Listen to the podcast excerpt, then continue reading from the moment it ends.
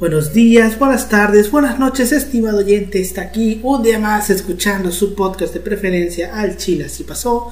Hoy es viernes, otro viernes más. Estamos aquí reunidos para hablar de un tema histórico bien interesante. Vamos a ir con eh, la vida y obra de, de, Pancho Madero.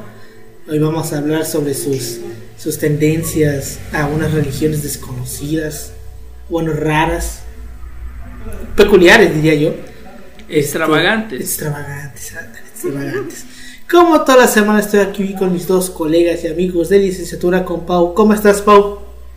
¿Qué onda, Alberto? ¿Qué onda, Yoshi? Listo para otro, otro día de podcast. Con toda la actitud.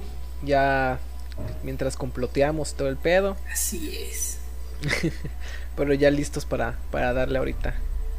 Sí, güey, se está armando el complot. Y este también me encuentro con mi colega y amigo Yoshi Takalopes. ¿Cómo estás, Yoshi? Un gusto, Alberto. Ya sabes, aquí martes. Eh, este, con buenas noticias, la verdad, con una mejor actitud, gracias a ciertas noticias que recibimos.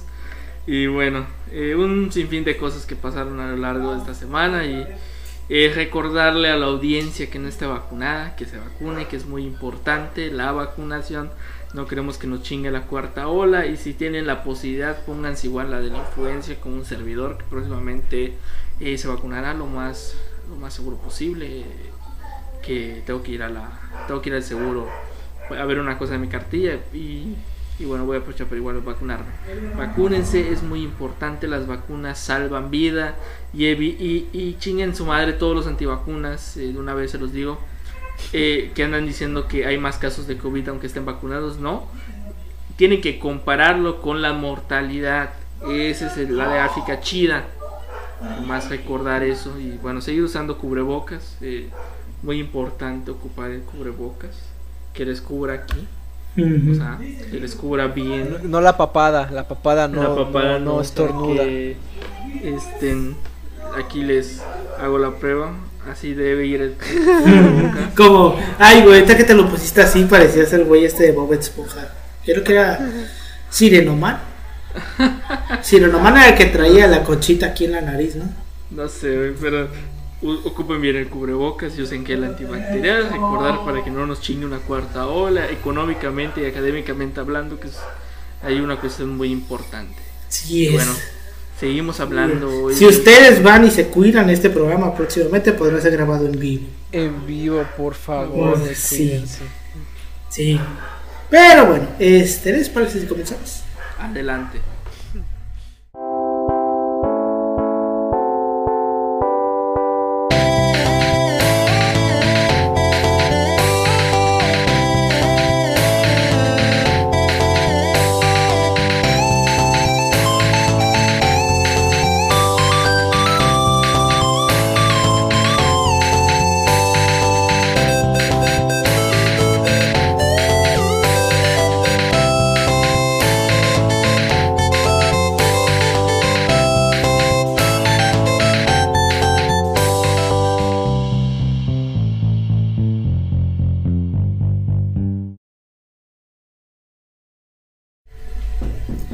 Bienvenidos a Chile Así Pasó, un podcast de historia mexicana y universal donde su servidor, Alberto González, le va a contar a Ángel Polio Chan y a Yoshitaka López una historia chusca, bizarra, increíble o surreal acerca de algún personaje, proceso o hecho acontecido en la historia. Bueno, pues el día de hoy vamos a continuar donde lo dejamos la semana pasada. La semana pasada hablamos sobre la vida de Francisco y Madero así en general. Este, pues así en general hablamos de, pues, de que nació, de, su vida, de, su vida como la de las primeras partes de su gobierno y, y cómo las buenas intenciones en este país no funcionan. Así es. Sí, o sea, ya hablamos un poco del pedo de la escena trágica y por qué eligió a Huerta sobre Ángeles. Porque no tenemos cosas bonitas. Porque igual. exacto. Exacto, exacto. Pero pues entonces, pues hoy vamos a hablar sobre el otro madero, ese madero que no es tan conocido y que es el madero que se omite en la historia. El madero underground. El, espiritista. El madero underground, exacto, y el espiritista también. Pues bueno. yo siento que si Madero estuviera en la actualidad sería estos vatos. un hippie. No, Sí. no, no, no, los un hipster. pinche hippie. Un hipster. Ah, sí, güey, ah, obvio. Ah, claro. el pedo. Así como te acuerdas cuando estábamos en París, güey. Así, güey. Güey, me se del episodio de los Simpsons cuando Homero se vuelve amigo de este hipster, güey, el que hace donas. ¿Cuál hipster? El, cuando es el episodio cuando eh, conoce a un vato que es hipster y hace donas, güey. Y, o sea, que es como que se mete esa onda Homero, güey. Pero está, está interesante el pedo. Uy, Jaiba no sabe cuál es, güey. Ha de ser de las nuevas temporadas. Es de las nuevas que temporadas, acuerdo. efectivamente. Ah, ok, sí. Es que está, creo que lo estaba confundiendo con el de Hank Scorpio. güey. Pero bueno, este.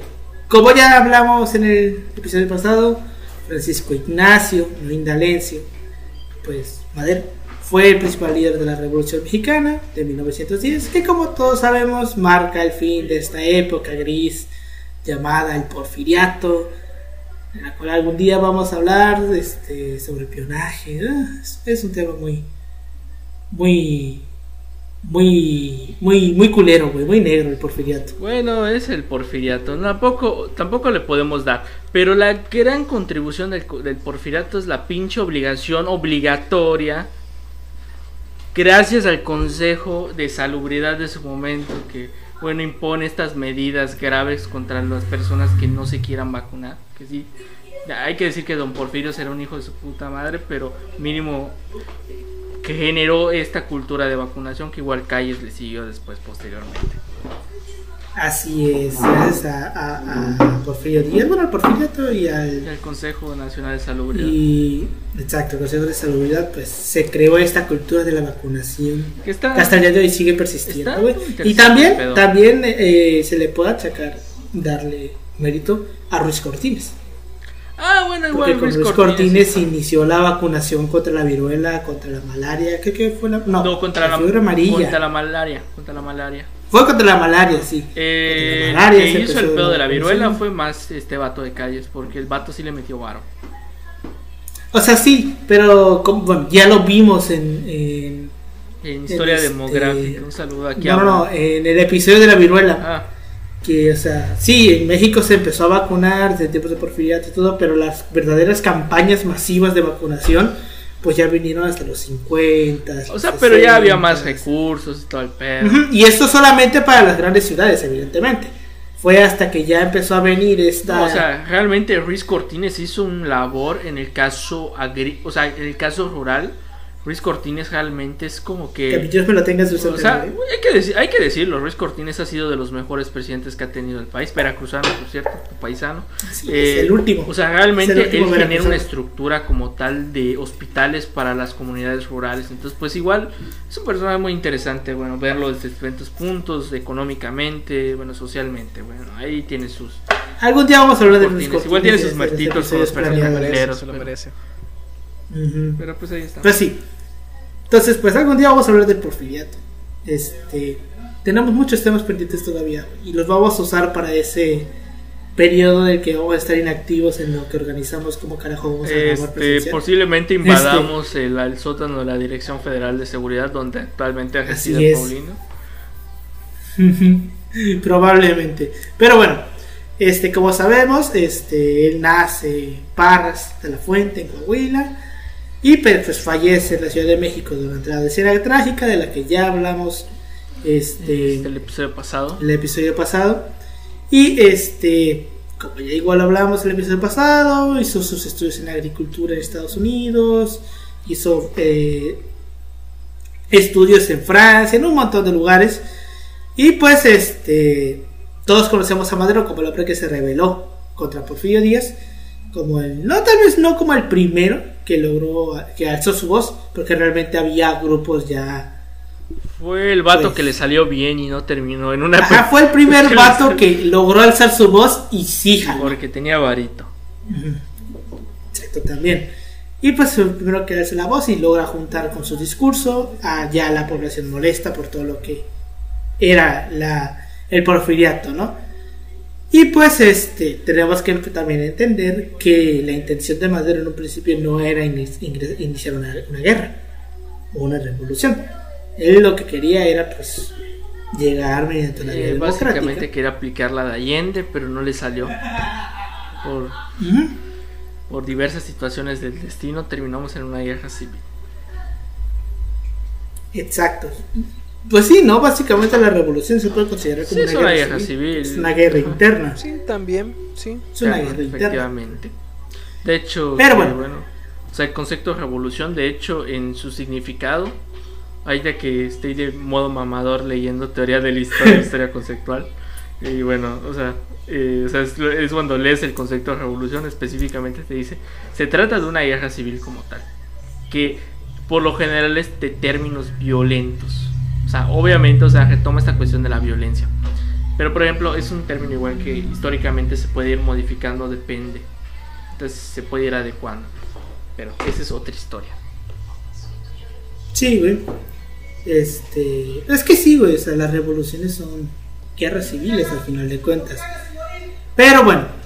Este, entonces, pues sabemos que Madero intenta primero llegar de una vía limpia, democrática. Pero pues después de que pues, Porfirio Díaz hizo lo que hizo, pues se da cuenta de que pues no va a jalar así. Y que no tiene más remedio que un levantamiento armado para acabar con estas injusticias. Pero pues Aquí no venimos a hablar de lo que ya sabemos y hemos repetido mil y una veces de Madero, sino eh, de su, su interior. Sí, su parte ¿Cómo, espiritual. cómo le llamaba Freud? Su ello o su super yo. Es el- El, no me acuerdo, el ello. no sé, Ah, el te- caso. Bueno, la, la mamá de Freud, que Freud también era un. su psicoanálisis, güey. Sí, güey. sucio, desgraciado. Pero bueno, este, entonces, pues Madero era una persona que eh, estaba alineada a la idea del espiritismo. Este, cuando nosotros pensamos en Madero y, y su espiritismo, pues nos, este, nos reímos. De hecho, recuerdo que fue para el 2010, y- 2010 que fue el bicentenario. No, fueron. Sí, el, bicen- fue el, fue el centenario. El centenario de la. Bicentenario de la independencia. centenario de la revolución. El caso es de que creo que sacaron unos spots en el del gobierno de Calderón que hablaban de hecho del espiritismo de Madero. Estaban como que medio cagados, pues. Mira, yo no me acuerdo de los spots, pero pues ahí tengo la revista. Me la voy a llevar a Mérida. Ah, bueno, eh, decía Alberto que de hecho eh, en casa de mi abuela, eh, bueno, por mis tíos, que sí, sí, sí, dieron esa revista, pero aquí en Cancún por circunstancias del destino y, y una administración de, de- de- de cierto gobernador que no voy a decir su nombre, eh, no, nunca llegaron esas revistas. Es el efectivamente, eh, no, no puedo decir su nombre. Este, no llegaron esos libros. que no puede ser nombrado. no puede ser nombrado. Pero pues sí, este, aún así, este rollo del espiritismo madero no es algo que pues hayamos descubierto hace poco. Desde ya su época se sabía que el vato era así. Y una de las grandes muestras es un fragmentito de una publicación que publicó el Globo. No el Globo Pastelería Eh, una revista. panadería, sino la revista The Group, pero pues, En 1911, que dice, nosotros que nos reímos de Madero y, y su espiritismo, prometemos no burlarnos más cuando un espírita se proponga derribar a un déspota de la América hispana. Bueno, Y eso fue lo que hizo. O sea, podrá ser el morro de los cuartos. pero el vato logró su el sí es propósito. importante, güey. Tú puedes hacer todo lo que quieras así con tus cuarzos, vato, mientras estés sigas en este pedo revolucionario. de los cuartos. Pues sí, este, la insurrección que recorría el norte del país a finales de 1910, en un principio no asustó a nadie, lo sabíamos, por su comienzo incierto parecía condenada al fracaso, y ante la distorsionada mirada del gobierno, el jefe de la insurrección era insignificante. Lejos estaba de ser un punto honoroso eh, militar y difícilmente se le podía considerar un caudillo, porque recordemos que en tiempos de Madero, si no eras un militar, Eh, efectivamente, o por lo menos si tú querías armar una revolución, si tú este, todos necesitaban un revolucionario prácticamente. Este, prácticamente es como decimos, que Hansa no, no sería nadie sin Obregón. Así es, exacto. Pero bueno, bueno, este era, era tan solo un hombre de pequeña estatura, de trato agradable, buen bailarín, algo excéntrico y como revolucionario sorprendía su respeto por la vida humana, cosa que también pasaba con Ángeles. Eh, su presencia física ciertamente no le favorecía. Estaba pequeñito. Apenas alcanzaba el metro. Eh, ¿Cuánto habíamos dicho? 57. 50 y cacho, no llegaba al Bueno, metro 60. aquí en la fuente que lo estoy sacando, que es un pequeño texto que arma Alejandro Rosas, lo, lo pone como metro 73.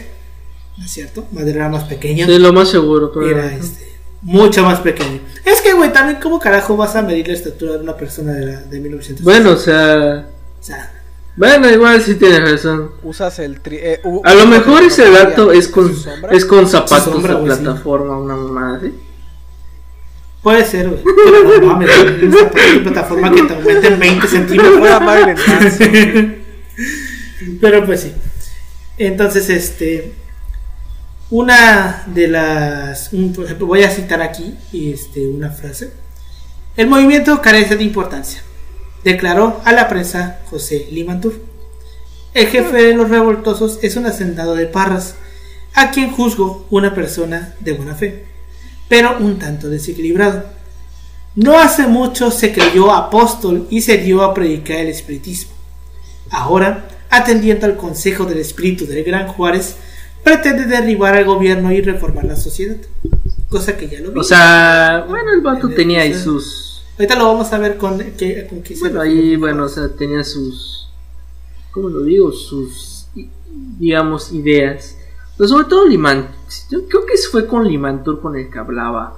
O con el que terminó de hablar. Creo que fue. fue Sí, el que, el, que- el que hablaba mucho con O sea, eh.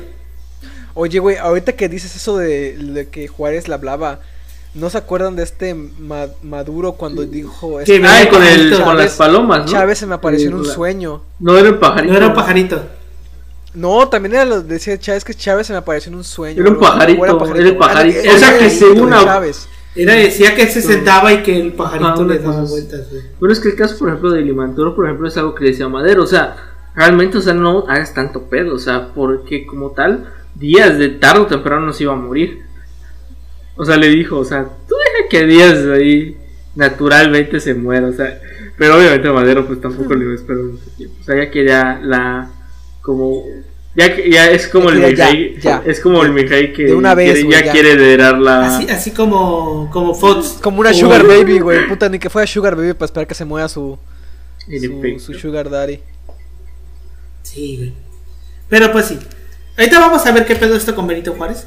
Está interesante. Este. Pues bueno. El ministro de Hacienda de Porfirio Díaz, Limantur, pasó por alto el sentido político o militar de la rebelión, pero tocó las fibras sensibles de la, personalidad de Madero, incursionando en su historia íntima y arrojando una luz sobre el rostro de- desconocido del levantamiento, las motivaciones espíritas de don Francisco. ¿Existieron realmente o influyeron en su decisión de recurrir a las armas? Es una, es una buena pregunta y ya sabemos la respuesta, que es que no. Porque al final de cuentas, lo vamos a mencionar al final, pero al momento en el que Madero toma las armas, traiciona, se traiciona a sí mismo. O traiciona a su Ah, propia bueno, sí, como tal. Ajá. Ahorita lo Sí, vamos va- a ver. Ahorita lo vamos a ver. Pues bueno, la doctrina espírita floreció plenamente en México en el último cuarto del siglo XIX. Provenía de Europa y encontró su mayor arraigo en los estados del norte de la República porque son los pinches mamadores que siempre están yendo a Estados Unidos y se van a Europa. Este. A poco les extrañaba la fundación de círculos espíritas, la publicación de periódicos y revistas especializadas, o la organización de congresos nacionales sobre espiritismo. Esto pasaba, o hacían congresos, inter- Ujú, congresos en efecto. nacionales, los güeyes. O sea, realmente algo que hay que decir que bueno, la corriente espírita como tal, eh, la, la del 19 sí tiene un arraigo importante en el caso de, bueno, en el caso, bueno, en Francia y sobre todo en México, bueno, en, en México por el caso de lo que pasa con el afrancesamiento, o sea, o sea que viene toda esta cultura eh, francesa en el país y bueno, esto lo termina arraigando.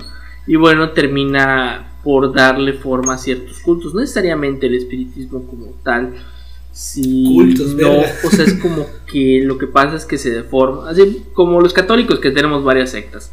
Este, bueno, por, por dar, por, por darle algún sentido. o sea, mira, o sea, todos retoman a Jesús y Dios, pero a la hora de pagar impuestos es otra historia. Este, en fin, el punto es de que como tal sí tiene un importante arraigo como tal. De hecho, eh, para los que están en Mérida, creo que hay una sección que de hecho hablas, no, perdón, esa es masonería, perdón, no, creo que no hay todavía una sección, Sí, es otro pedo. La masonería es otro pedo, de la cual también vamos a hablar algún día. Sí. Pero bueno, entonces, este, como doctrina filosófica, el espiritismo gozó de una buena aceptación en México hasta muy entrada la década de 1940. Y un ejemplo claro de esto es Calles. Calles mamó y mamó y mamó y recontramamó contra los católicos, contra todos los que tuvieron alguna religión, y el güey al final le terminó hablando los espíritus. Calle se terminó volviendo espiritista en su lecho de muerte. Ya en sus últimos años Calle se hizo espírita. Y algo divertido, nada más para reírnos. Calle se murió el mismo día que Lázaro Cárdenas, pero en diferentes años. Mm, Mira, Así, o sea, se murieron en Ah. diferentes días, en diferentes años, y están, de- y están Eh, como, como mentándose la madre los del uno al otro. no me toques, hijo de tu puta madre. No, me le toques. exi- no, se, no se Sí, exilió, sí, creo que durante con no Cárdenas en. Los Ángeles o algo por el estilo. Creo que sí. Se fue a Estados Unidos. No. Bueno. O sea, aquí cuando te exilian, Ah, te vas a Estados Unidos o te vas a Cuba. O a Cuba, ahora pensé. Depende para qué te alcance. Pero bueno, A Francia. Francisco Manero no fue la excepción. A través de la biblioteca de su padre conoció las bondades del espiritismo y desde 1902, establecido en San Pedro de las Colonias, Coahuila, se dio la tarea de difundir la doctrina. O sea, básicamente Madero era de esos loquitos que se ponían en el centro. Que si el fin está cerca, el fin está Este, cerca. o sea, el vato está. era. Pregonaba su espiritismo. Prácticamente. Sí, olviden, era como el loquito del centro, pero con dinero. Sí, ah, no, sí, a huevo, sí, a Sí, huevo. güey, ma- hay que tener, sí, creo que lo mencionamos en el episodio pasado. Madero era un jodido, ¿eh? Madero no era un jodido, Madero era un güey acomodado. Ese vato no el viajaba en vato- colectivo. El güey. vato hizo campaña con no avioneta, güey, existían. para que hables de, de lo pudiente que era el vato. Ah, sí, para que se hagan una idea, güey. Así es, güey. Pero bueno, este. Pues, eh, el vato, como ya lo decía, este. Se ponía ahí a difundir su doctrina. Y en su propia casa fundó y dirigió el Centro de Estudios Psíquicos de San Pedro, a donde asistían, asistían De hecho, miembros de creo que es en el tigre. Ahorita que dices esta, esta madre, güey. Recuerdo que hay una película que se llama Creo que el tigre de Santa Julia. En donde tocan, de hecho, esta parte del espiritismo, güey. Y se hacen como una sesión espiritista, güey. En donde creo que el protagonista lo posee el, el, el. ¿Cómo se llama? El espíritu de madera, una mamada así. Ahorita que recuerdo. O sea, esta. Creo que es el tigre de Santa Julia, no recuerdo cuál película es, pero sé que es una película algo parecido de que salió, güey, pero tocan este pedo del espiritismo, güey. Eh, como data. Sí, güey.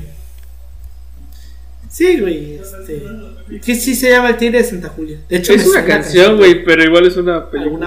Tipo- del Norte. Sí, no. Es una canción. Es una, es una película. No lo sé, basado en la vida real, creo. No lo sé, la verdad. Es más o menos así. Igual hay una revolucionaria. Pero ¿no? bueno. Como agua algo por el estilo. Quiero que se ambiente a la revolución. Ah, está bueno. Eso de comida. Si quieren ver una película sobre la guerra cristera, está Cristiada, se llama. Ah, Es- será, estará. Estamos. Ah, de hecho, ahí como anécdota. Este. Este, fue el 21. Eh, esto estamos grabando 23. Eh, sí fue antier. Entonces el pedo como tal fue que al parecer el padre de mi capilla, yo no fui a misa, o sea, yo, yo estaba en mi casa.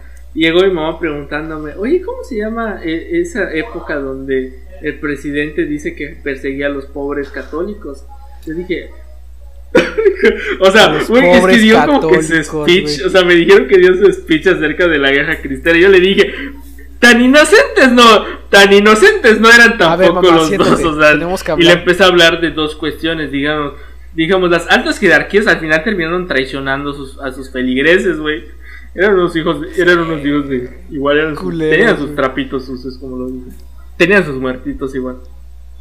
Sí, güey. De hecho, justamente hoy estaba este, leyendo sobre un cura que este, mataba, güey. Que era un cura de la época de la guerra cristiana que el vato no le tenía miedo a andar matando gente, güey. Porque también. Ah, igual hay uno, de, hay uno que llegó a Yucatán, güey. Creo que se apellidaba Bosada. Y el vato en Michoacán armó así como que medio, medio guerrillas o algo así. Sigo diciendo de que. y les fue bien con calles. Si hubiera sido Alvarado, Dios padre. Ay, güey, sí, ¿eh?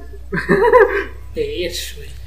Güey, eh, fíjate que precisamente por ese pedo de mi, de mi trabajo de tesis, yo estoy viendo aquí cómo le llegan las cartas, güey, de no, no seas más, mira, danos la iglesia, no, no, no danos la iglesia, danos la nave, o sea, o una partecita para ahí. Pues, mira, güey, yo creo que si Alvarado hubiera tenido la oportunidad de hacer lo que hubiera querido hacer en la catedral, güey, lo hubiera hecho. ¿Crees que no hubiera? Ah, ¿Tú crees que? Eh, pero ¿Sabes, qué, ¿sabes qué siento? ¿Sabes qué siento que el güey hubiera hecho? Eh, hubiera hecho así como vieron ese capítulo donde se copia la iglesia, que le gana la demanda al reverendo Alegría, güey, que se pone a, dar un concierto de rock ahí en el, en, Ay, hombre, en estilo, pero... Sí, güey. Pero bueno, este, en las tradicionales sesiones de miércoles y sábados, Don Panchito, como le llamaban cariñosamente, desarrolló una facultad que le había sido revelada años atrás en un círculo de París, la de medio escribiente. Entre 1901 y 1908, Madero puso en práctica esta mediumnidad y en trance escribió una serie de textos, los cuales afortunadamente han llegado hasta nuestros días, considerados por quienes asistían a las sesiones y por el propio Madero como verdaderos mensajes dictados por espíritus que transitaban por el espacio infinito. ¿Qué chingados es esto de, la mediunidad? Básicamente lo que hacía Madero era que entraba en trance, o sea, cerraba los ojos, dejaba ahí como un pinche hippie, güey. Este, y por los espíritus le hablaban y él iba escribiendo lo que le iban diciendo. Y cuando le dejaban de hablar, el vato iba y se lo comunicaba a todos. Eso era, básicamente. Agarran de ¿Sabes qué siempre me ha dado curiosidad de estos temas, güey? Es como de que, ¿por qué se nos aparecen los fantasmas como se nos aparecen? O sea, ¿por qué con ropa? O sea, la ropa no tiene alma. O sea, ¿qué pedo ahí? O sea, ¿sabes? O sea, ¿qué, qué sentido tiene el hecho de que se te parezca un fantasma con ropa? O sea, o sea, e, e, este pedo, si te pones a pensar, está, bien extraño. Güey, ¿no has visto estas mamadas de cuando ¿O por qué no se hunde? O sea, si digamos que no tiene peso ni nada, no tiene masa. Esa es una, es una buena pregunta. el fondo de la tierra o la chingada, o sea. Bueno, es que también tú estás hablando de un fantasma como algo tangible, güey, que puedes ver y tocar. Es muy subjetivo. Pues es que se supone que los ven, güey, o sea... no, no, no, no, no, no, no, los espiritistas, güey, no ven a los, franca a los fantasmas, dicen, ¿qué pedo, carnal? Y se tocan. No, no, no, no, no, o sea, pero sí creen en este pedo que hay espíritus que están ahí alrededor y la chingada. pero es que ellos no los ven, los escuchan. Ellos escuchan a los espíritus, güey, y se pueden comunicar con ellos, pero no necesariamente es que lo puedan ver, güey. Es que es, es, digamos, extraño, pero si está cabrón eso que comentaste. Digamos porque siempre vemos a los fantasmas. Hay ahí un imaginario colectivo que tendríamos que definir muy bien. Sí, güey. Sí. Pero bueno. No pasen desnudos. a lo mejor le, a lo mejor le decían, la verdad yo soy una representación de tu mente. Al chile vato solo estoy en tu mente. Pues sí, soy, soy este producto de la tacha que te De hecho, creo que hay un episodio de los Simpsons Pero bueno, que explica porque. Bueno, creo que creo que creo que es creo que hay un episodio, de los Simpsons. Creo que le pasó a Mary la mamada. Eh, cuando creo que hay un espíritu que le está explicando, o sea, como que su futuro, una mamada así, y se puede transformar el espíritu a su voluntad. Eh, ah, es que es cuando conoce a Margot, algo por el estilo. Pero quién sabe. Eh, recuerda que cuando. Bueno, no sé, no sé lo vamos a hacer. A la, a la pelirroja. A la pelirroja. ¿Cómo se.? No se llama Margota, güey. O bueno, es que a lo mejor yo la conozco Sí, por el yo, lo, yo lo en vi inglés, en el. No se me acuerda Yo lo se en el 7, güey. ¿Cómo carajo se llamaba güey, en inglés? O sea, sí, yo también lo veía en latino, güey, pero creo que Margot. yo la recuerdo. Margot se llama. Margot. No Margota, Margot Sí. se llamaba. Creo. No me acuerdo. En fin, este, las comunicaciones espíritas no tenían nada de sobrenatural. Eran al mismo tiempo una lección de moral y de civismo. De acuerdo con los dictados de la providencia, Madero debía prepararse física y mentalmente para la misión que le deparaba el destino. Es Liberar al como- ¿Cómo te país. preparas para eso, güey? O sea, me imagino como. Rocky, así de con sus huevos, así en la mañanita. Mientras lee un libro como mamador, güey. Ah, huevos. Sí. Ay, no estaría bien mamón eso, güey. Sí, güey. No, entrenando la mente. ¿no, güey? Entrenado así de socorro, ¿no? En tu caminador. A, a Foucault a, a Nietzsche, a Nietzsche, güey. Este, pues sí. Este, liberar al país de la oprobiosa y decadente dictadura porfiriana. Comenzó entonces a disciplinar su cuerpo y a someter sus pasiones. Junto con la formación espiritual dedicó horas a su preparación cívica. Leía historia de México, seguía paso a paso el desarrollo de la política nacional, practi- practicaba oratoria y anotaba metódicamente, siempre en libretas foliadas, sus reflexiones sobre la situación Ah, del país. bueno. Era un pinche nerd. Un intelectual de su Sí, tiempo. así lo podemos resumir. Pinche teto, güey. Exacto, un pinche teto. En una comunicación del 30 de octubre de 1908, el día de su cumpleaños número 35, Madero parecía estar listo para emprender su lucha. Cito: Querido hermano, estás en condiciones de dirigir a los demás, de impulsar a tus conciudadanos por determinada vía, cuyo fin verás con la clarividencia de los elegidos. Has sido elegido por tu Padre Celestial para cumplir una gran misión en la tierra. Sobre ti pesa una responsabilidad enorme. Has visto, gracias a la iluminación espiritual, el precipicio hacia donde se precipita tu patria. Cobarde de ti si no la previenes. O sea, vio el futuro. El espíritu. El espíritu le está El diciendo. espíritu le está espíritu del futuro. El espíritu le está diciendo. O sea, le dijo tu culo si no padre haces una. No importa cuando digas esto en México, pero tu padre está yendo al acantilado. Básicamente, eso me dijo. Güey, no mames. Este, continúa. Era la doña de los horóscopos, güey. No mames, güey. ¿Puede La ser? neta, Le aplicó una chida, eh. Bueno, continúo. Has visto igualmente el camino que debe, de- que debe de seguir para salvarse. Desventurado de ti, si por tu debilidad, tu flaqueza, tu falta de energía, no la guías valerosamente por ese camino. Querido hermano, has, dado un gran paso en la vida de tu evolución, de donde recibirás la fuerza necesaria para luchar y para vencer. Esto es la, básicamente la- lo que le dice, ¿no? Dos meses después, Madero prendió la mecha democrática que incendiaría al país entero. Publicó su controvertido libro La sucesión presidencial en 1910 y pues a partir de ese momento pues ya, pues Madero se va como Gordon Tobón. Oye, hay como que un elemento medio religiosón, Sí. jesucristiano ahí, Cuando ¿verdad? le dice tu Padre Celestial. Ajá, o sea, tiene, tiene un elemento muy extraño ahí, güey. Es que el acabó así, o sea, espiritismo como tal es como una rama No del- necesariamente, del catolicismo, pero retoma ciertos elementos ver- del, del católico. Sí, o sea, como No, que me, me refiero a que su- la propia interpretación, que, o sea, la propia, em, pues, el propio discurso que él obtiene de ahí, del, de, de, de- de ese trance en el que está, o sea, tiene un elemento muy así de, de, de sacrificio, de sacrificio de, de, de Jesús, ¿no? Así de que, pues, tienes una misión, tienes que cumplirla, em, vas a acabar de la verga a lo mejor, o sea, Ah, o sea, ya te entendí. y que se acaba. O sea, me, me refiero que esos elementos de, de, de Pero esto Jesucristo, lo güey, podemos aplicar en otros. del sacrificio, del No necesariamente o sea, del, camino, o sea, güey. pues sí, es así, ¿no? Si lo vemos en términos. Bueno, Un sí, poquito, o sí, sea, sí. no es como que él lo supiera a lo mejor. O sea, pero me, me refiero a que ya están ahí, o sea, y él lo está escribiendo. o sea, está esto está, está muy interesante. Mm, sí, Entiendo. Sí, güey. Pero sí, así tiene como dice Yoshi esta parte del sincretismo. Pero bueno.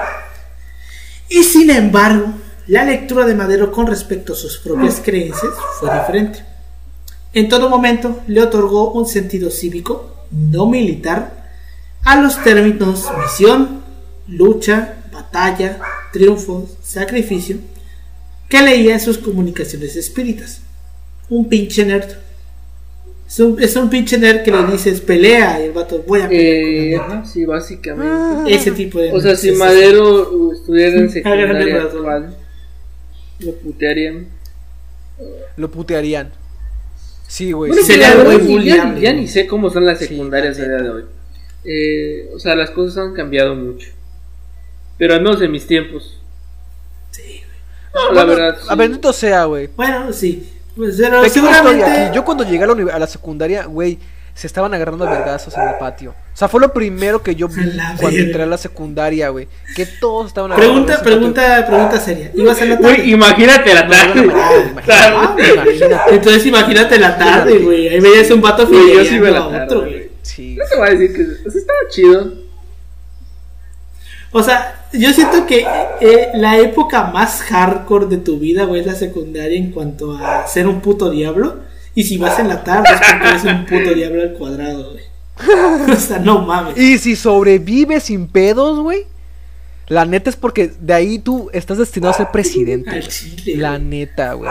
Al chile. Pero bueno, este.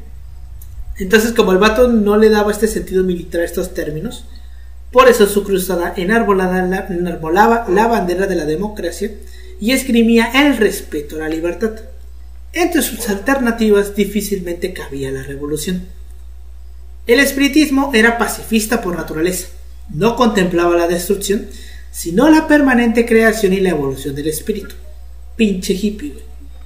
Anhelamos que cese la guerra que ensangrienta esta bella porción del universo.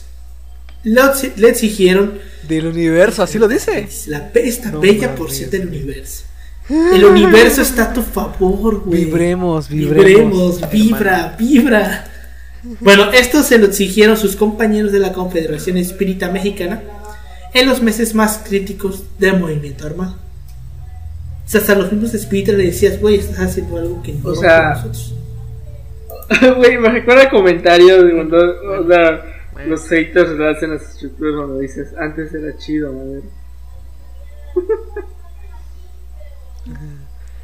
Uh, sí, es como de que, güey, no mames. Como esta gente que dice, güey, no la violencia. Güey, estamos en una guerra. Nada, o sea, me, recu- o sea, los vatos de. Madero está siendo violento. No. Así. Básicamente, güey. Pues bueno, este. Hacia, hacia 1905 difícilmente se antojaba el estallamiento de una revolución formal contra el régimen de Don Porfirio. Madero había participado sin éxito en la política local de Coahuila y la mayor, tiempo, la mayor parte de su tiempo la empleaba en sus negocios particulares y en su formación espiritual. Espiritista eh, comprometido, Don Panchito solía utilizar el, el seudónimo Arjuna, no Arjona, Arjuna, para firmar los artículos sobre doctrina espírita que publicaba en la revista La, La Cruz Astral de San La Pedro. cruz Coahuila. astral. O sea, el. La Cruz Fue lo Astral de. San Pedro Coahuila. Astral. Un brownie mágico. Es que donde lo vean, güey, se Es- parecen a los es- dice es el es- morro de los cuarzos, güey. Es el morro de los cuarzos. De esos vatos que se compran su termo de 500 baros porque es un, güey. es un cuarzo, güey. Porque lo haría, güey. El vato es de dinero. El vato Sí, se compraría varo, su pinche termo Güey, de sabes que estaría bien mamón que fuéramos vegetarianos. Güey, no, es que, güey, pobres animales, no, no. Yo siento que sí, ¿eh? Si hoy Madero viviera, güey, sería un vegetariano, güey. Ah, sería, sería vegano, vegano, vegano. No consumiría gluten. Tendría mínimamente esos collarcitos que tienen un cuarcito aquí. Así, güey. Con su sombrerito así de, de paja, así todo hippie, la chingada. Con su una camisa así como que holgadísima. Que casi poncho, que parecen poncho. A la verga, güey. Así, güey. sí, pantalones Iría a San Miguel de. Allende. e iría a San Miguel. Ah, sí, iría, iría a consumir peyote, güey. Ayahuasca.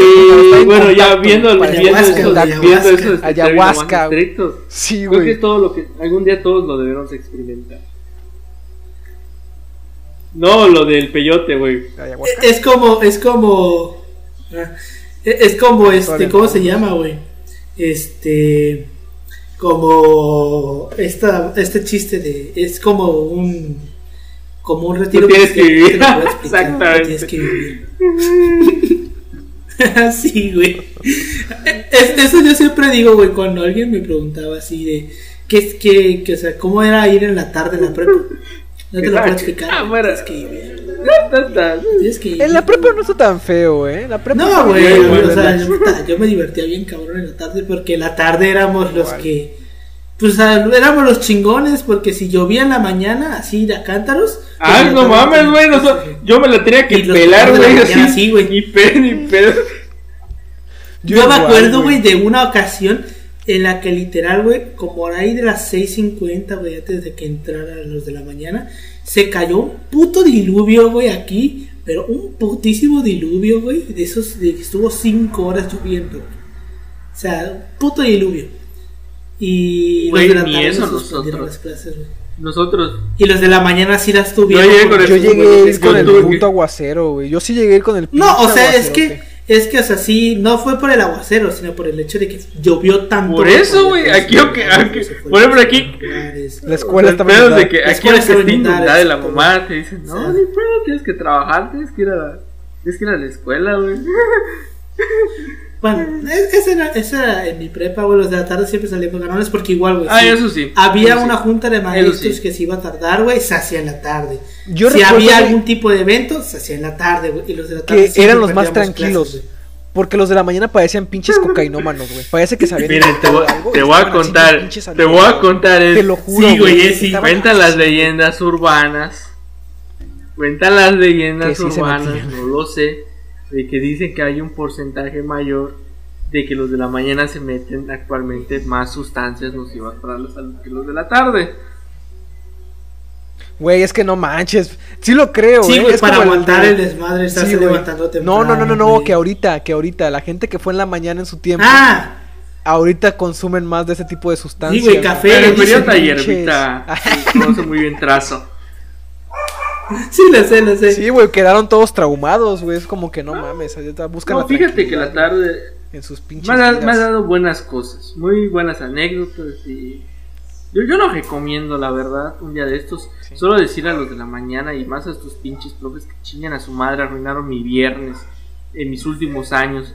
O sea, es que, güey, hijos de su puta madre, ¿qué les costaba quedarse en la tarde a tomar su junta?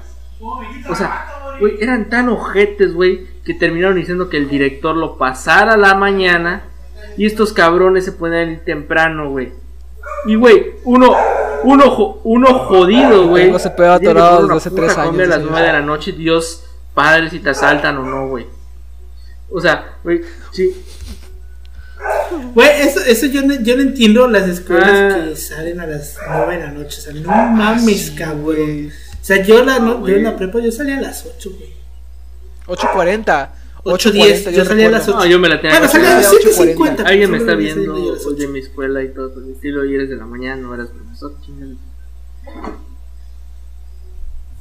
Güey, a ver, a ver, ya la neta, antes de que continuemos con este tema, porque siempre nos pasa, güey. Sí, vamos muy, muy... Pero bueno, a ver, este tengo que contarlo, güey.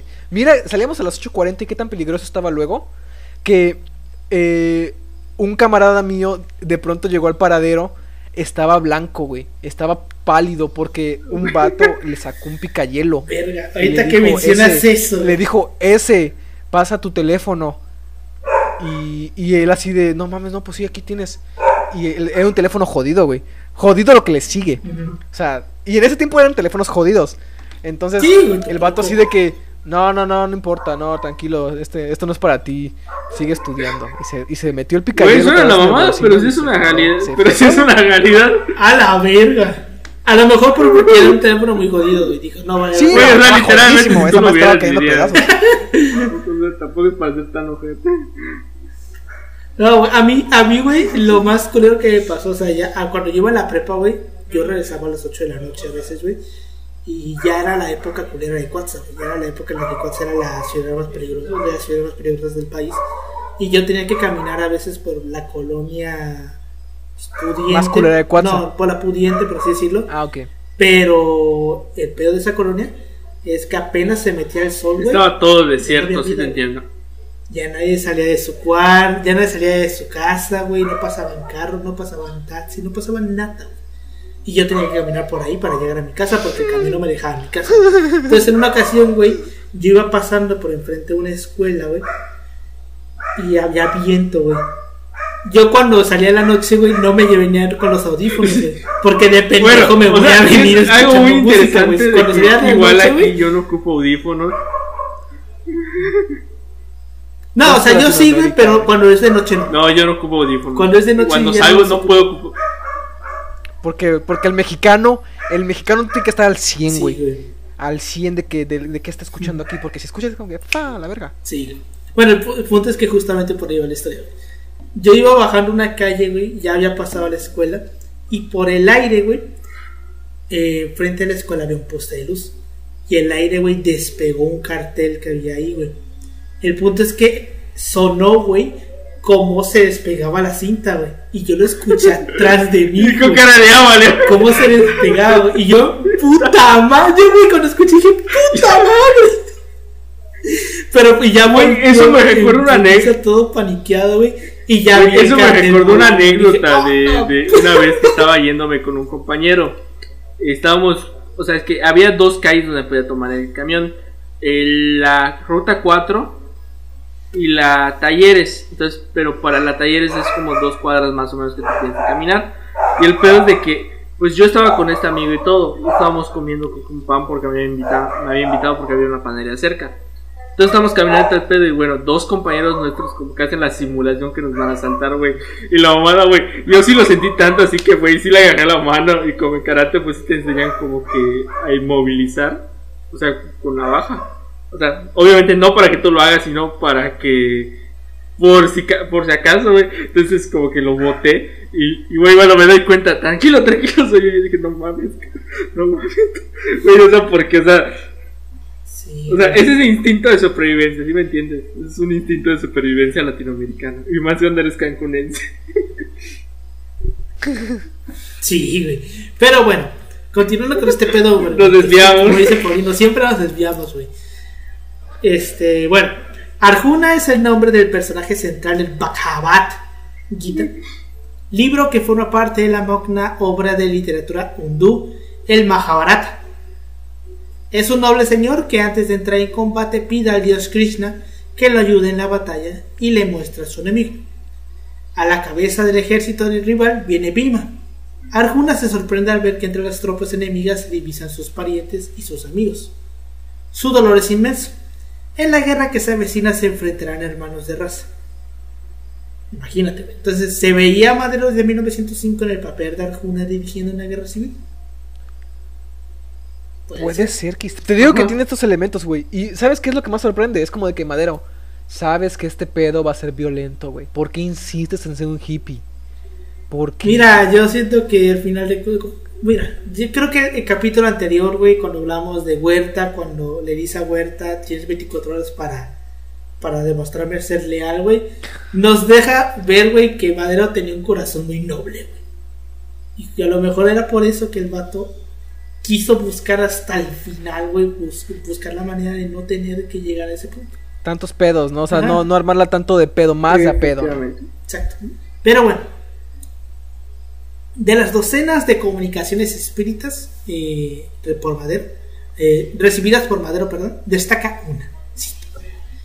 Querido hermano, te diré que nuestros esfuerzos están dando resultados admirables en toda la República. Defiende en tu libro, La sucesión presidencial, los intereses de ese pueblo desventurado. Todo esto, aunque doloroso, contribuye para preparar el desenlace del gran drama que se dará en el territorio nacional el año de 1910. O sea, esta comunicación es de noviembre de 1908. Y le dice, en 1910 va a haber un gran drama. Entonces ya le está anticipando, güey, que en 1910 algo va a pasar. Ajá, sí. De por sí va a haber elecciones, ¿no? Sí. Sí, pero creo que para este punto todavía no este, pasaba lo de la entrevista a Díaz Grillman. Ah, no, no, no, sí, sí, tienes razón. Creo que todavía no. Oh, Todavía no, todavía no. Pero bueno, este, algo ingenuo decía tener este, este documento eh, revolucionario que notificaba al gobierno porfirista la fecha, el día y la hora en que debía comenzar la revolución. Porque pues ya lo sabemos, ¿no? Este, lo que pasó este, con el plan de San Luis, que decía, era designado, decía Madero en el plan, el 20 de noviembre del, del 20 del 30 de noviembre para que a las 6 de la tarde en adelante todas las poblaciones de la república se levanten en armas. Ya lo habíamos visto en el episodio pasado de que pues es una revolución que tenía fecha y hora, güey. Para empezar.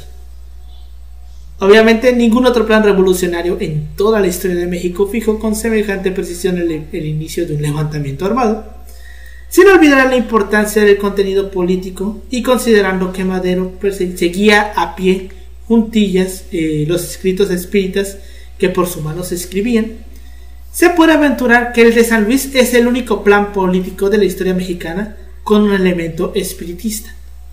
La fecha, el día y la hora para iniciar la revuelta. Por lo demás, es un documento con pasiones muy humanas, el poder y la política. Imagínense. Pero bueno, como estaba yo comentando hace rato, el 20 de noviembre de 1910 Francisco Madero violentó sus propias creencias y transitó de su espiritismo idealista al campo de la política real, donde se decidían verdaderamente Se dio los cuenta destinos de, la de, nación. se dio cuenta literalmente Por eso- de que hablando no necesariamente se arreglan las cosas, hay que hacer otras otras gestiones. Se, se dio cuenta que, que no necesariamente hablando se entiende la gente. Menos en México, güey. Menos en México, exacto. Pues Y sí, de- literalmente el primero en decírselo fue Zapata. Así de que, chinga tu madre, yo aquí, seguimos aquí en pie de lucha. Exacto, fue sí porque, bueno, ya lo vimos el episodio pasado, como pues Madero no termina por... Una por reforma hacer, agraria. este, la- las cosas que necesita, ajá, la reforma agraria que pedían los zapatistas, y que pues Zapata, Zapata le dice, no, bitch, aquí, aquí vamos a seguir hasta que... Lo lo que es cumplas". muy entendible, es, es muy entendible. Y lo O siguieron. sea, bueno, los ideales, Sí, güey, más conociendo al cabrón de Zapata. ahí lo dejo. Pero bueno, este, por eso la revolución representó una tragedia personal para Madero, una derrota de la razón. Madero no andaba preparado para andar a ese- camino, y así su efímera, su efímera, efímera victoria lo demostró, de que Madero no estaba listo para hacer eso que le decían los espíritus. Las contradicciones políticas y sociales de un, de un México dolor- dolorosamente desigual, que fueron las verdaderas causas de la revolución, rebasaron por completo las motivaciones y las buenas intenciones de Madero. Con el espiritismo o sin él, en 1910 el régimen porfiriano tenía contados sus días. No puede negarse, sin embargo, que por su fervor por la doctrina espírita impulsó a Madero, de una u otra manera, a tomar decisiones que en el contexto general contribuyeron a desencadenar una de las transformaciones sociales más grandes en la historia de México. O sea, aquí lo apunta bien aquí este Alejandro Rosas de que con los Madero el Tarde o porfiriato iba a, temprano. terminar, iba a terminar cayendo, ya fuese porque alguien lo derrocara, porque Ese, por ejemplo, siento que murió. Madero fue Sí. Bueno, o sea, voy a decir esta expresión, no necesariamente tiene que ser eh, adecuada. O sea, prácticamente creo que Madero fue el mal necesario de Díaz. Porque si Díaz moría, el pedo era la sucesión. Ese era el, ese era el pedo. Por ejemplo, o dejamos a Limantura a cargo, o dejamos a Bernardo Reyes, ni de pedo Félix Díaz, para que no me empiecen a mamar. O sea, literalmente Porfirio Díaz sabía que Ajá, Félix no. Díaz no era, digamos, la persona más adecuada para ocupar este, la sombra de Díaz. Pero es otra historia. El pedo es que, por ejemplo, esta, era esta cuestión acerca de quién era el más adecuado. Entonces, al final, ¿qué hubiera terminado pasando? Tal vez es muy especulativo eh, lo que voy a decir. A lo mejor si hubiera a, se hubiera estallado un estallido social, una guerra civil entre las élites porfirianas por quién iba a asumir el poder. Y a lo mejor se hubiera gestado con, bueno, ya los movimientos que se estaban dando. Sería tal vez una posible razón, pero creo que al final Madero termina canalizando todos estos estas inconformidades, sobre todo por ejemplo el caso de, bueno, o sea, con Pascual Orozco, con Villa, con Zapata, pues hasta cierto, hasta cierto punto. Eh, bueno, entonces son como que, bueno, Madero logra como que meterse este sector popular, más allá, digamos, de una clase de las élites como, como podríamos pensar, más que nada, viéndolo desde perspectiva, si hay como tal, o la revolución que intenta hacer Madero, pues sí se ve que sí es un corte social de, las, de los estragos más bajos, clases medias, pues igual podríamos meter eh, un poco. La revolución bien podría ser considerada una revolución socialista. Pero obre, obrera y agraria. Obrera y agraria. Social. Bueno, comunista, no tal, pero socialista. Te voy a decir que, de, bueno, igual tuvo, tuvo sus momentos, tuvo sus momentos. Porque, por ejemplo, muchos de los documentos de, aquí de. de, la ¿Cómo se llaman? De. este, de Alvarado. Ay, de que. O sea, de. del que va. Ay, Felipe Carrillo Puerto. De Felipe Carrillo Puerto. Yo no tengo ¿Tú ves los, los documentos. Los documentos oficiales, güey. No tienen el gobierno de México. ¿Ya ves el sellito? El sellito que tienen todos los documentos oficiales no dice gobierno de México o algo así. Dice gobierno socialista Así, güey. Gobierno socialista de Yucatán. Así, güey. Y en un triangulito. Sí, gobierno sí porque era el logo del Partido Socialista del Sureste. Y así, güey, sin eh, pena. Algún día también vamos a hablar de Carrillo Puerta. Otro personaje. Ah, interesante. los analistas del Partido Socialista y por Obregón se llevaba muy bien con él. Dato curioso, iba a ser presidenciable, pero no. Sí.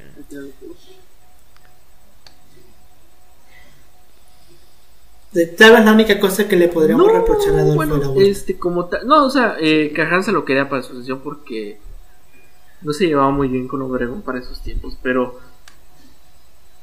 Sí, no, Obregón al final del periodo de Carranza ah. termina desertando del ejército y pues, güey, Obregón mata a Carranza.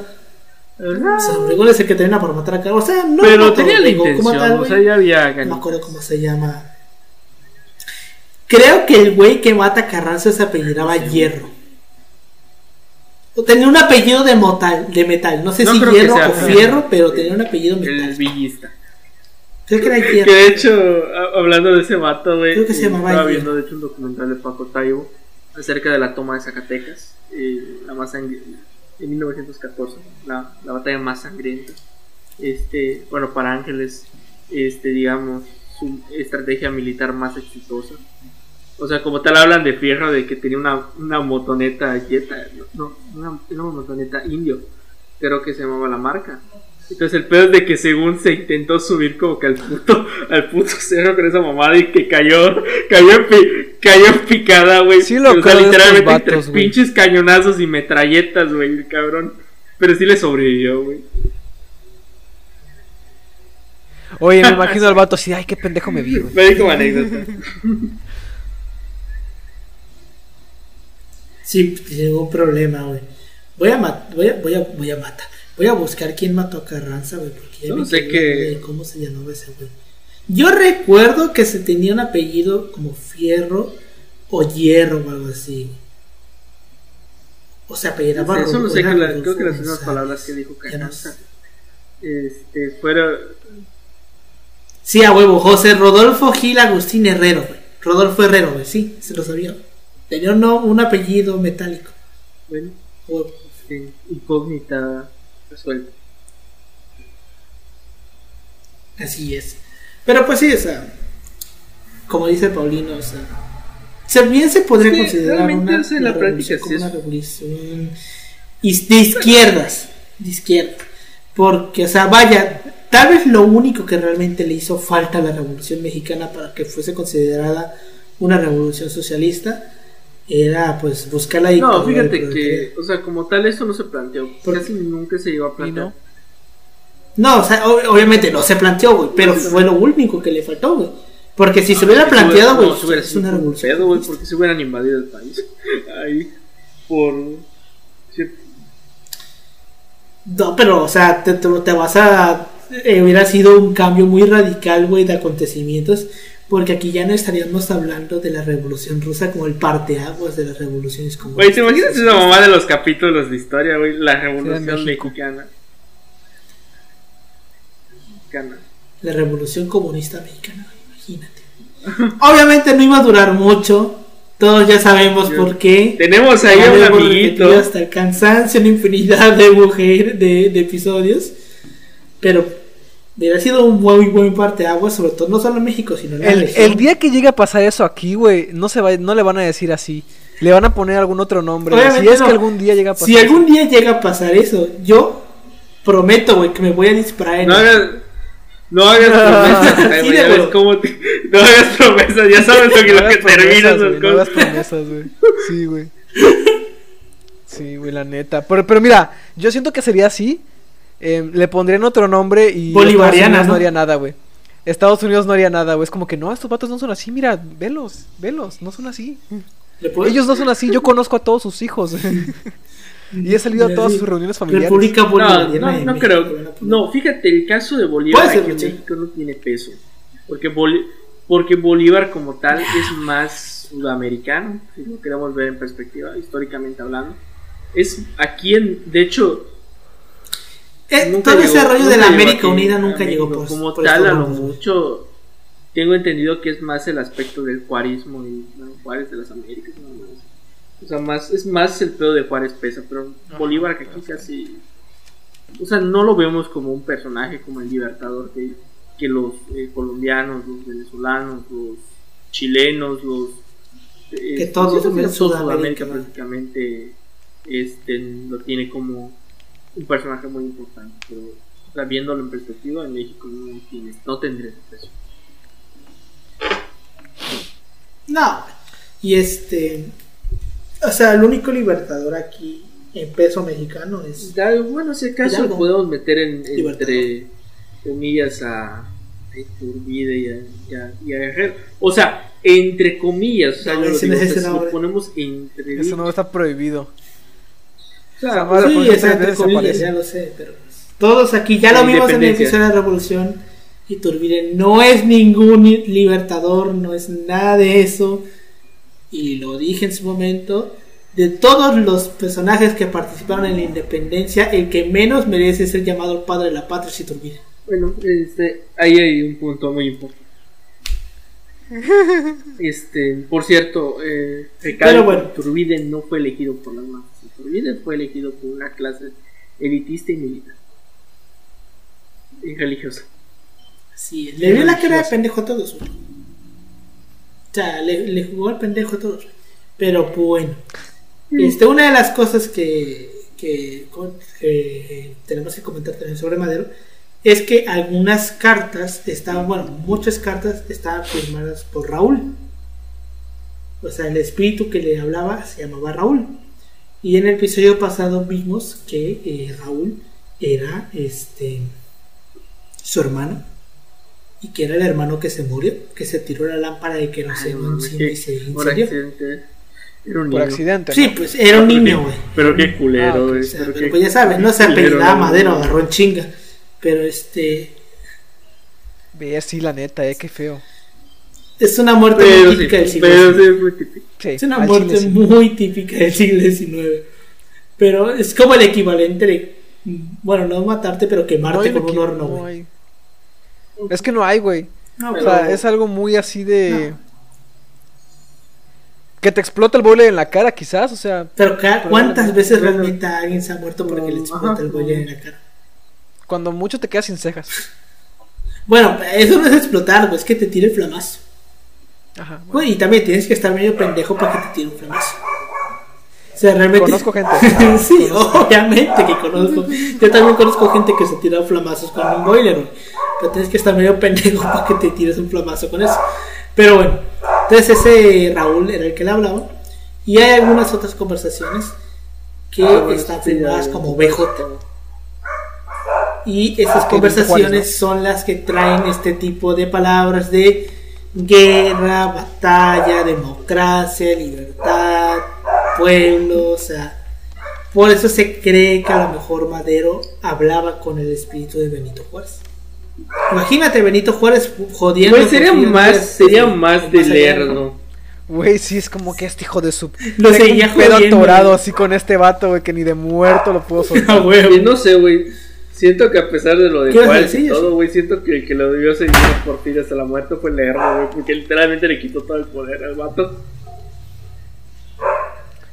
Sí, güey.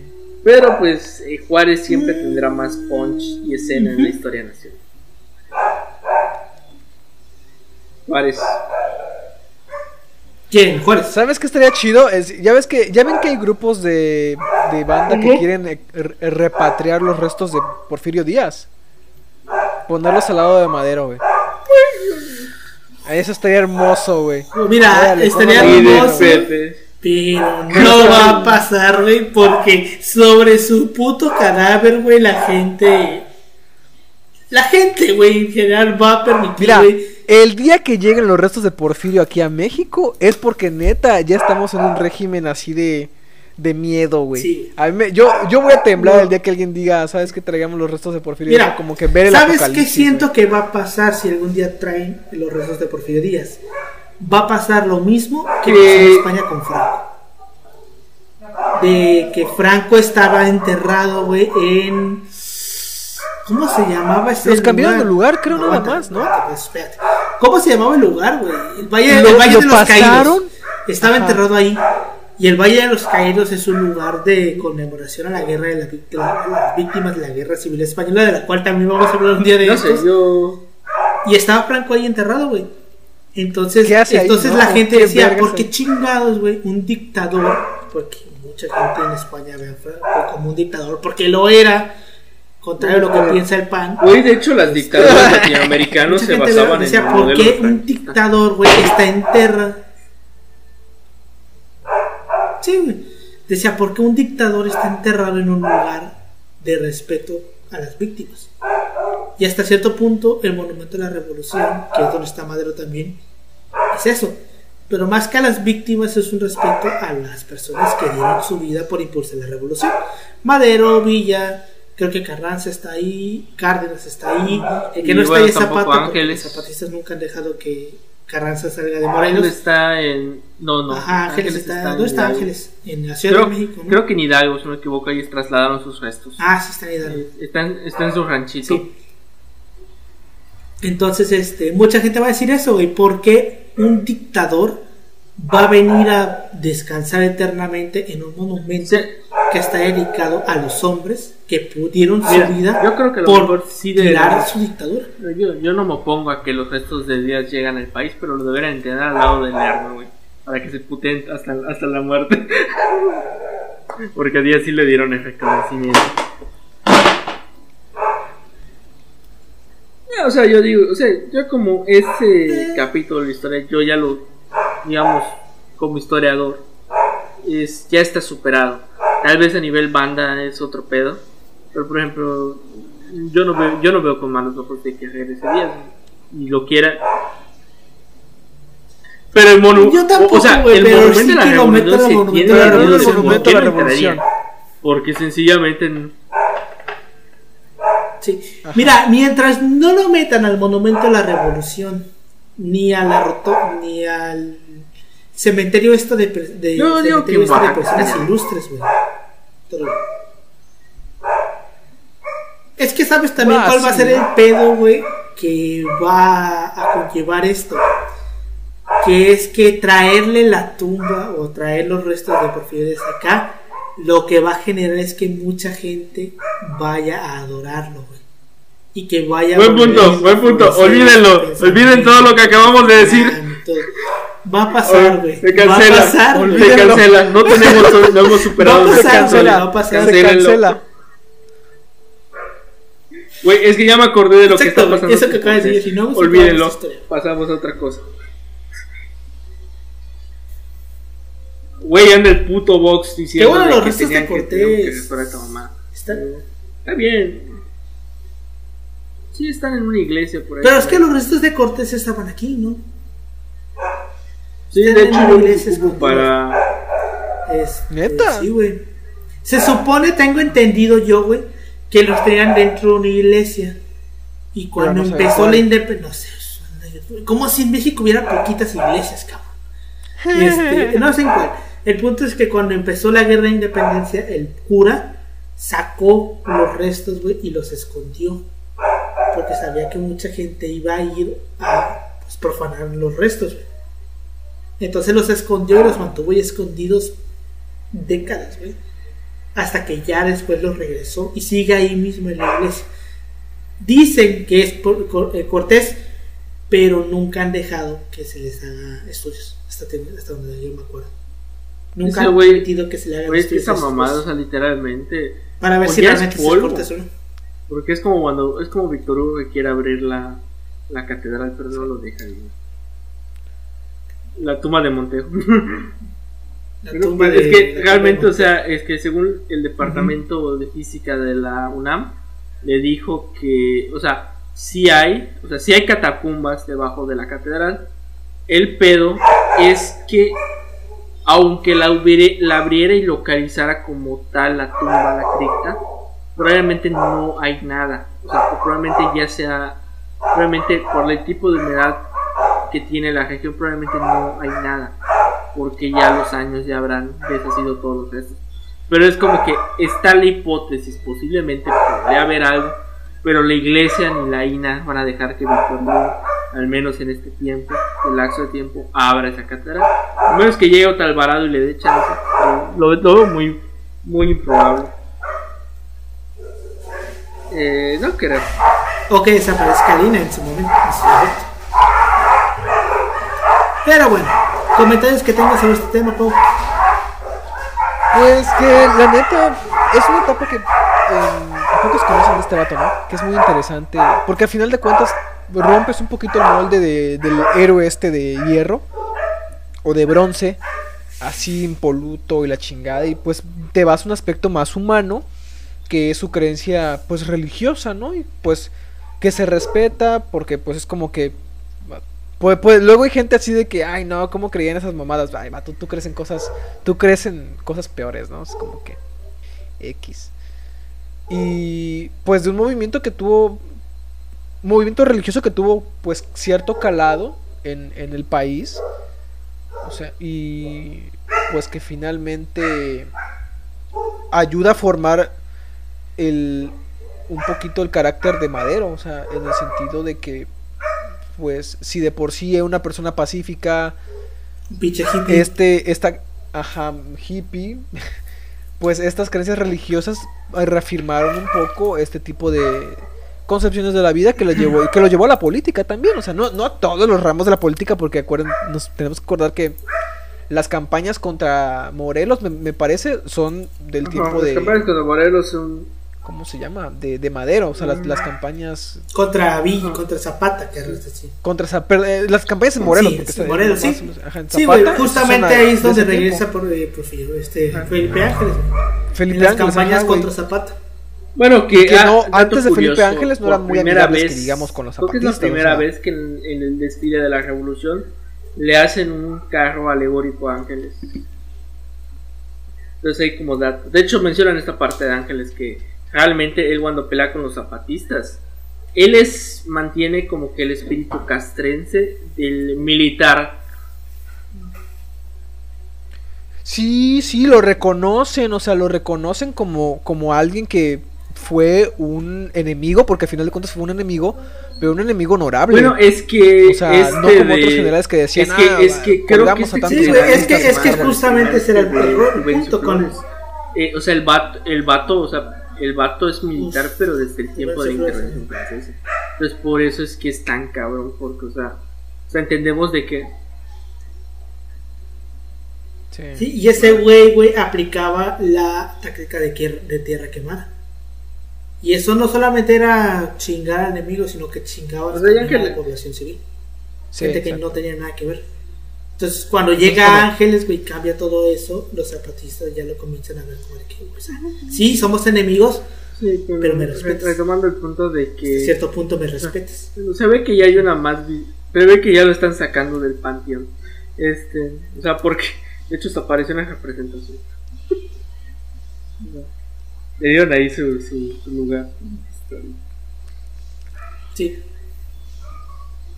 Pues nada, Pues decir ya que ves. ver esta forma Este, de ¿Tú, Yoshi, algún bueno, comentario que tengas? adentrarnos más allá del personaje en el hecho histórico y meternos más, digamos, eh, viéndolo desde una perspectiva de la mentalidad y de su formación con las corrientes, es sin duda algo muy interesante de ver. O sea, es como, bueno, o sea, tú puedes decir, ok, es, es espírita al final madero. Tú puedes creer o no puedes creer personalmente en este tipo de filosofía. Al final la religión es una filosofía, es un modo de vida. Eh, ahí lo dejo. O sea, pero es importante entender por qué esta filosofía influencia a Madero y por qué lo lleva a tomar sus decisiones. ¿Por qué cree, como diría José, por qué cree lo que cree? Este, o sea, Madero prácticamente es un punto muy importante, es para comprender ciertos postulados. Bueno, o sea, hasta al punto de entender por qué o por qué se le suele llamar intelectualmente el, el apóstol de la democracia. O sea, ver esta parte intelectual que bueno, o sea, al igual que lo al, al igual que si fuera espírita o fuera católico o lo que tú quieras, es importante entender esta parte, porque al final forma muchas de las ideas de Madero. O sea, y que bueno, no es el único personaje como tal en la historia de México que ha practicado o, o o sea, tiene conocimiento que ha practicado esta religión, así como lo podemos ver en la perspectiva en la masonería o en, otros, en otras cuestiones. Sí, exacto.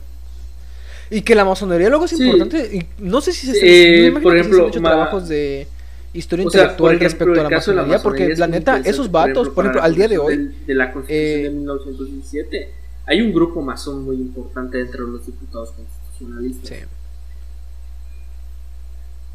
Ajá.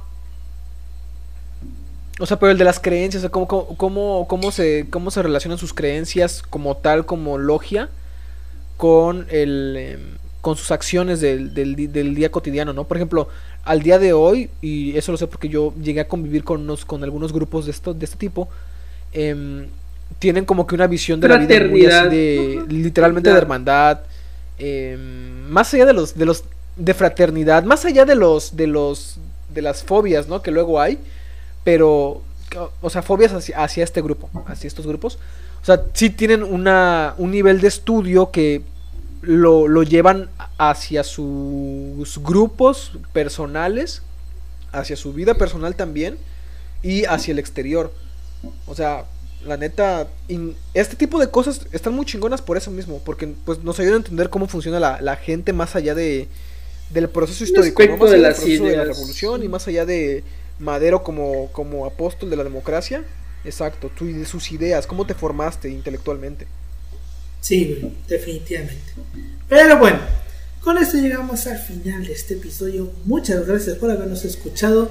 Nos pueden seguir como arroba así pasó podcast en Facebook, Instagram y en Twitter. A mí me pueden encontrar como arroba emanuel56 en Instagram y en Twitter. A ti, Pau. A mí como Ángel Paulino Chan en Facebook y como Pau-3cc en Instagram y también en Twitter. Sobres, a ti, Yoshi. Ay, bueno, está en Instagram como yoshi.28 Pues bueno, ya se la No es un bot, no es un bot. Exacto, no es un bot.